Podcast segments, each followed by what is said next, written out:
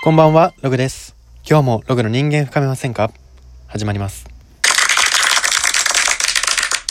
はい、ということで今日なんですけれども、今日はお金や権力を手に入れて維持できる人の共通点についてお話ししていきたいと思います。皆さんも一度はお金や権力をこう手にしてみたい、たくさん手にしたいって思ったことはあるんじゃないでしょうか。このお金や権力というものなんですけれども、これを一時的に獲得することは結構運とかでどんな人にでも可能性があると思うんですけれども、維持するのには必ず一つ決め事があるなっていうふうに私は感じているので、それについてお話ししていきます。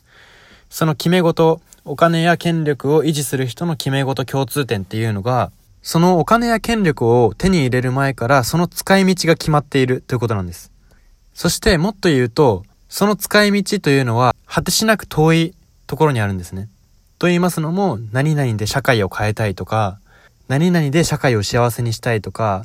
それこそ抽象的な夢みたいな話にはなるんですけれども、言ってしまえば、叶ったかどうかを一生確かめようのない、も大きな目標とか、その使い道っていうのを持ってるんですね。なぜこういう人がお金や権力を獲得した後に維持できるかというと、獲得した時にもう次を見てるからなんですね。ここでなぜ次を見れるかというと、どこまでもそのお金や権力を手に入れても手に入れてもそれが通過点に過ぎないんですね、その人にとっては。だから、一つ一つに対して一喜一憂がそこまでなく、次の夢は次の夢はっていう風に好奇心旺盛に終えるんですね。だから逆を言うと、その使い道が物欲とかっていう人はあんまりその権力やお金を維持できないのかなっていう風には感じますね。物欲っていうともう明確に手に入ったか入ってないかがわかるじゃないですか。で、入ってしまった時が結構これは大変で、この目標が手に入った時にお金や権力を維持できなくなる率が上がるんですね。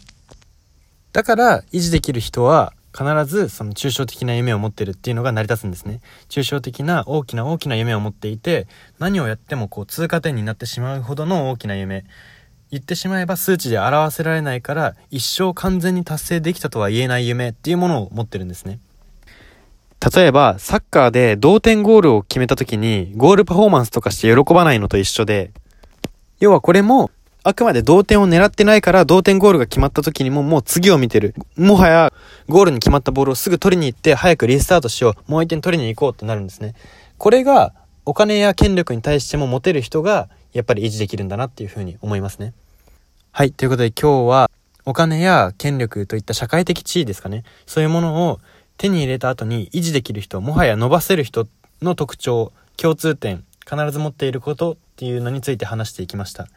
まあ、これはですね、やっぱり自問が全てだなと思いますね。どれだけ自分と向き合ってきたか、自問、自答を繰り返してきたかで、抽象的な夢っていうのは自然と出てくるので自問していると。だから自問をどれだけ怠らずにやってきたかっていうのが、その夢の大きさだったり、夢への熱中度っていうのに直結してるなっていうふうに思います。はい。なので、私たち介護を開けませんかはこれからもその自問について取り扱って様々な事業を行っていきますので、まあ、最後はこんな感じで宣伝みたいになったんですけれども、これからもよろしくお願いします。それでは今日はここまでにしたいと思います。ここまでのお相手はログでした。おやすみなさい。